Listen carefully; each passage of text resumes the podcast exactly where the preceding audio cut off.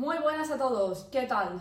Hoy voy a hablar sobre bebidas deportivas, pero antes de entrar de lleno en este tema, comentaros que ahora el último trimestre del año tengo el programa Maratón. Un programa que incluye 12 semanas de planificación de alimentación adaptada al entrenamiento, es decir, deberás enviarme tu plan de entrenamiento y yo planificaré la alimentación.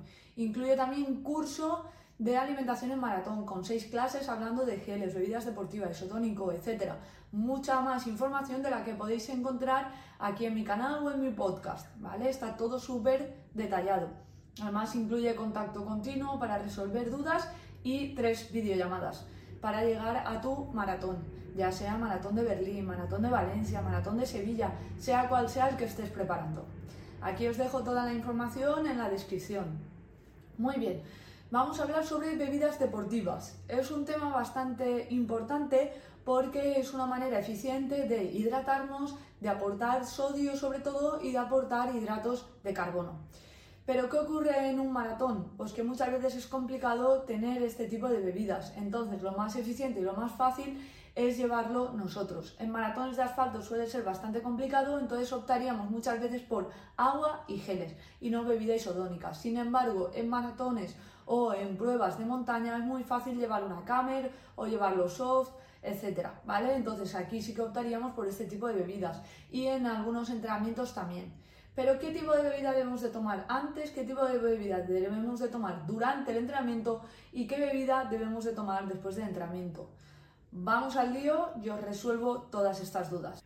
Lo primero que debes de saber es que este tipo de bebidas contienen azúcar. Es una de las preguntas que más me hacéis en la consulta.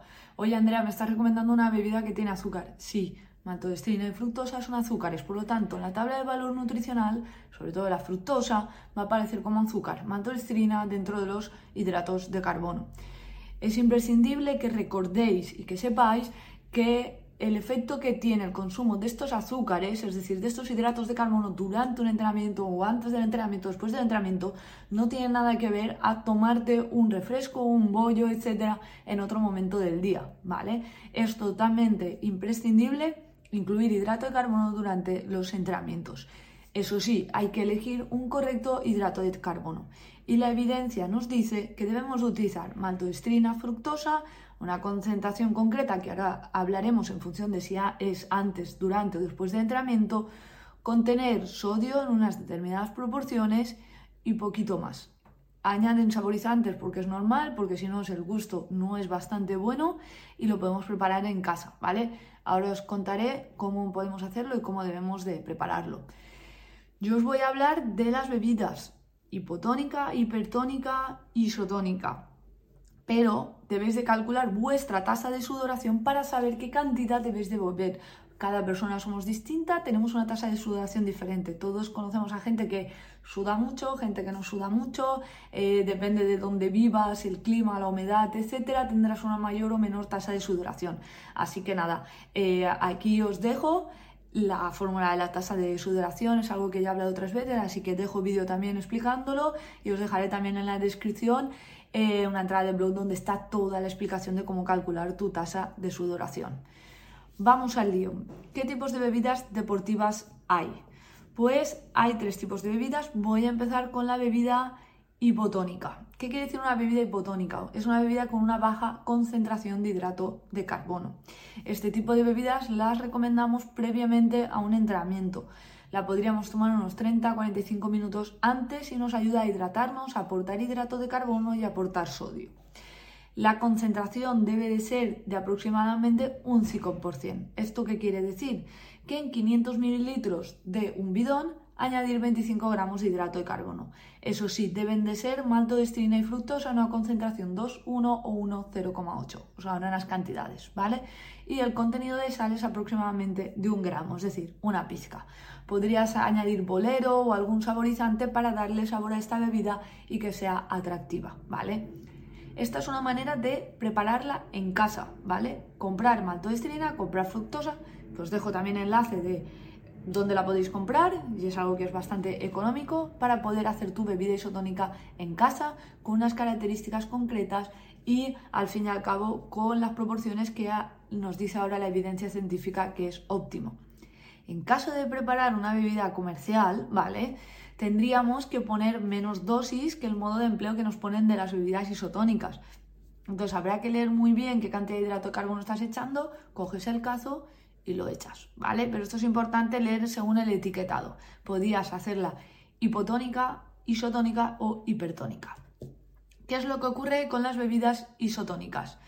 Las bebidas isotónicas tienen una concentración mayor que las hipotónicas.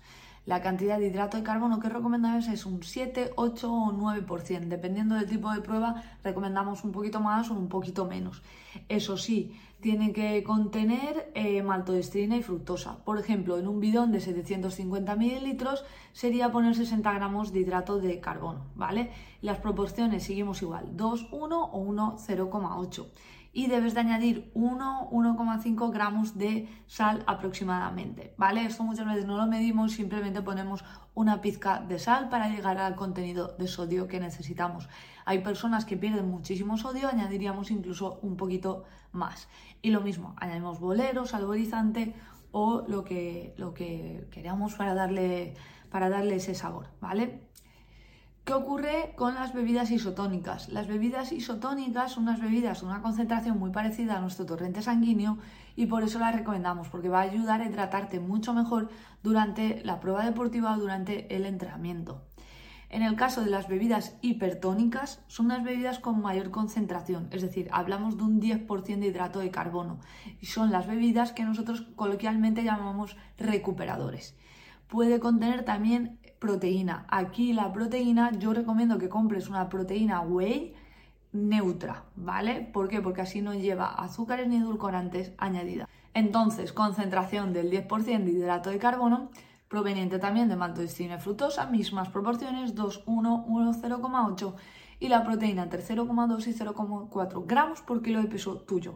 De esta manera estamos convirtiendo un recovery. Aquí mi recomendación es que añadáis cacao puro, por ejemplo, así tiene sabor chocolate o otros saborizantes que os apetezcan. De esta manera la hacemos de manera comercial. Eso sí, hay muchas marcas de recoveries, de recuperadores que son óptimos y que lo consideramos muy top, por lo tanto podrías comprar una marca comercial y no tener que estar midiendo y preparando.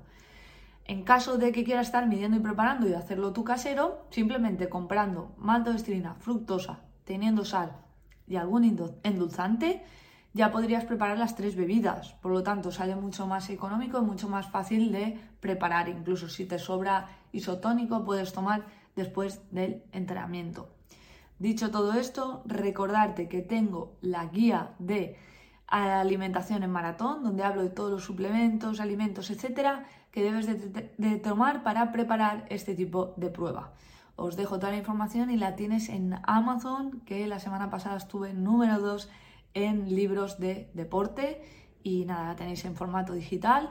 Y cualquier duda, cualquier cosa, no dudéis comentarios y respondo. Un abrazo a todos y buena semana.